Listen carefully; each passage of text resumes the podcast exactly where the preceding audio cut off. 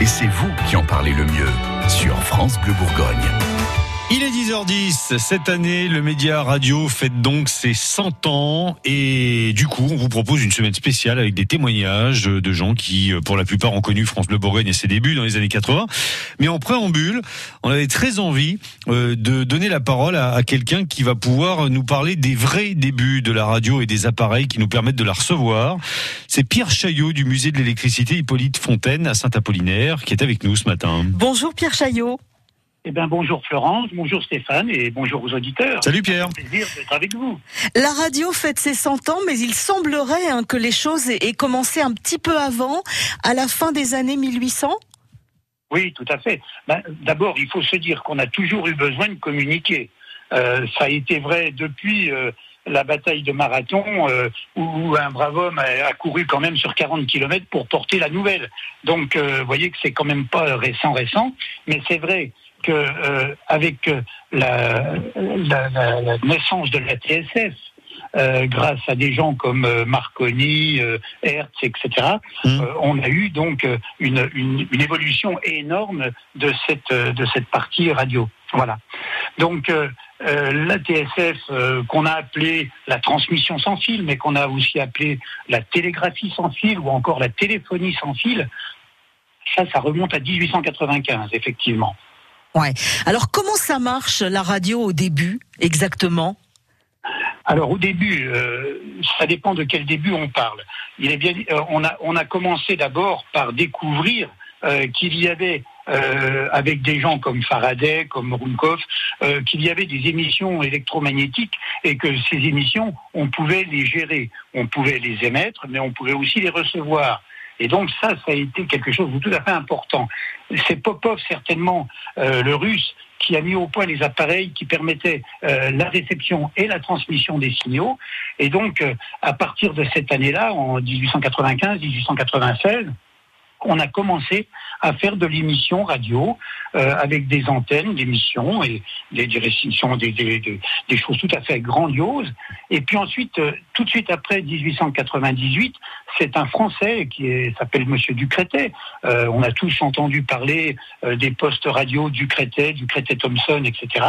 Eh bien, lui, il a réussi une première transmission entre la Tour Eiffel et le Panthéon, c'est-à-dire qu'il a réussi à, à faire partir sur une distance de 4 km des ondes et de les recevoir à nouveau. Mais voilà qu'est-ce qu'on transmettait à l'époque Parce que ça n'a rien à voir avec les. Quand vous dites émission de radio, c'est pas comme celle qu'on est en train de faire en ce moment. Hein.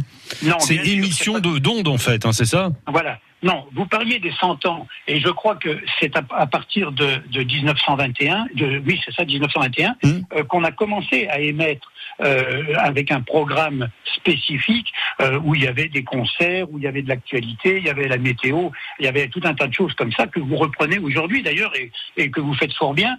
Mais à l'époque, c'était principalement des émissions soit en morphe, euh, soit, euh, vous voyez, c'était c'était vraiment euh, de, de, de l'émission codée. Oui, c'était ouais. du message en fait qui était envoyé. C'était des messages et principalement euh, c'était l'armée qui se servait de ça. Euh, les militaires ont joué un rôle absolument prépondérant dans l'évolution de la transmission sans fil. Ouais. Voilà. Alors donc, à partir du moment où euh, on a su faire ces, émissions, euh, chacun y a été de, sa partie. Donc, je vous parlais de Monsieur euh, de Monsieur mais il y a eu évidemment Marconi euh, qui lui aussi a réalisé des, des, transmissions beaucoup plus importantes puisque il a traversé la Manche, hein, du Pas-de-Calais à Douvres. Et alors ça, c'était en 1899. Oui, tout à fait, pas tout à fait 1900. Voilà ensuite, il y a eu des gens qui ont été encore un peu plus loin dans la transmission. En 1901, euh, on, on, a traversé euh, de l'Angleterre à Terre-Neuve. Enfin bon, y a, voilà, c'est vraiment à cette époque-là que la TSF s'est développée ouais. euh, et, et, où on a vraiment réussi à, à installer des, des, on a commencé à installer des. Ouais. des et il s'est passé, il s'est passé plein de choses. Alors comment euh, fonctionne un poste de radio hein, au début et puis aujourd'hui et puis surtout comment ben, on a commencé à écouter des vraies émissions, hein, des émissions qui concernaient tout le monde. Vous nous racontez ça dans cinq minutes, Pierre Chaillot? Eh ben, il n'y a pas de souci. À tout de suite. À tout à Juste le temps d'écouter Charlie Winston. Le moment est historique. L'invention la plus extraordinaire du siècle précédent venait de naître, la TSF, qui allait devenir plus tard la radio. 100 ans de vie amplifiée. France Bleu fête 100 ans de radio. I've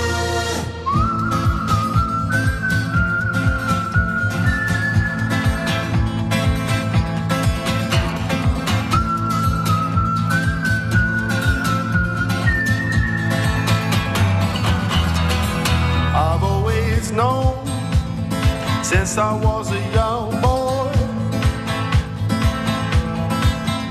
In this world everything's as good as bad. Now my father told me always speak a true word. And I have to say that is the best advice I've something burns inside of me.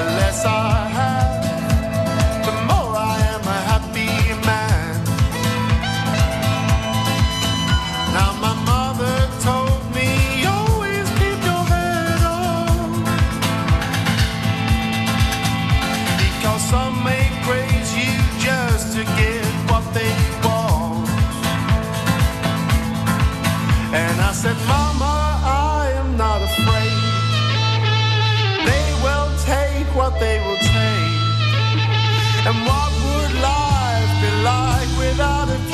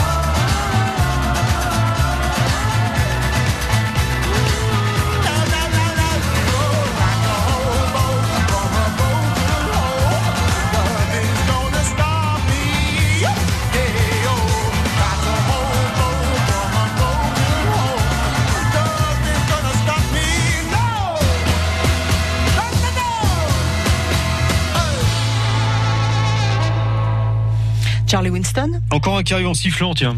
Like Hobo sur France Bleu Bourgogne. Le moment est historique. Il y a 70 ans, la liaison entre deux navires se réalisait grâce aux ondes électriques. Cette invention qui allait devenir plus tard la radio. 100 ans de vie amplifiée. France Bleu fête 100 ans de radio. Le Média Radio fête ses 100 ans, vous l'avez compris. Hein, toute cette semaine, on vous propose de parler radio à la radio. Pierre Chaillot du musée de l'électricité Hippolyte Fontaine à Saint-Apollinaire nous raconte l'histoire de la radio. Pierre, évidemment, vous avez quelques spécimens de postes au musée, de, de vieux postes. Ah oui, oui, tout à fait. Euh, D'ailleurs, il faudra venir les visiter. Euh, le, poste radio, on commence pour nous euh, à la galène. Ça, c'est dans, les années 1905-1910. On a beaucoup utilisé la galène parce que pour faire fonctionner un poste radio, il faut d'abord et avant tout faire de la détection de la, réception des, signaux que nous, pouvons avoir. Donc il faut détecter et pour ça la galène est quelque chose de tout à fait pratique puisqu'on arrive à, à détecter les signaux. Alors on n'a pas d'amplificateur, on n'a Mm. pas de modulateur, mais par contre avec un, un casque, on peut effectivement écouter ça et on est capable au musée de l'électricité de vous faire écouter encore aujourd'hui des postes à galène. La, la, la, la, la galène en deux mots, parce qu'on va pas tous les jours en acheter au marché. Euh, Pierre, vous, Ah non, vous nous plantez pas en acheter le tous truc. les jours. Non, c'est tout simplement du sulfure de plomb. C'est c'est un, un composé cristallé de, de sulfure de plomb. Voilà, tout simplement. Et donc, euh, il se trouve à l'état naturel hein, dans, dans de nombreux endroits. Et euh, on- ça permet tout simplement de détecter les ondes hertziennes qui sont captées par une antenne. Alors, l'important, c'est d'avoir une très très grande antenne parce que, euh, évidemment, la réception est quand même très faible. Et donc, il faut avoir une très très grande antenne. Et on y arrive fort bien. Et cette- ces postes à galène ont été utilisés euh, pendant la guerre de 14, euh, vraiment euh, énormément, jusqu'en 1915 à peu près, date à laquelle les, tubes, les tubes électroniques sont arrivés. Donc ça, c'est encore une fois le général Ferrier. Parce qu'on parle beaucoup du général Ferrier, qui a été un, savant, un inventeur, qui était général, certes, mais qui, à côté de ça, a énormément travaillé pour la radio.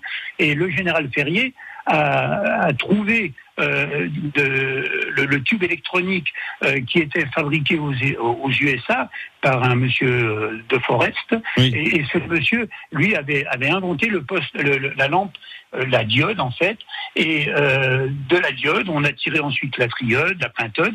Et donc toutes ces lampes euh, ont permis la détection, la modulation, puis ensuite l'amplification euh, des ondes radio. On a l'impression d'être avec Michel Chevalet hein, ce matin. Vous nous racontez tout dans le détail, Pierre, et, non, c'est hyper technique.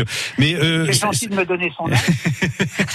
Attends, je vous en prie. Vous êtes beaucoup Non, plus non, mais jeune. c'est pour la, la- la- la- la clarté, euh, les clartés, la Ah, clarté mais- d'explication. J'a- j'a- J'adore Michel Chevalet, pas de souci. Euh, ça marche encore là, tous ces trucs là, la, la- la galène, les tubes et tout ça, c'est encore en Oui, état oui, de marche. Alors, oui. Oui, bien sûr, bien sûr. Nous en avons au musée qui fonctionnent très bien.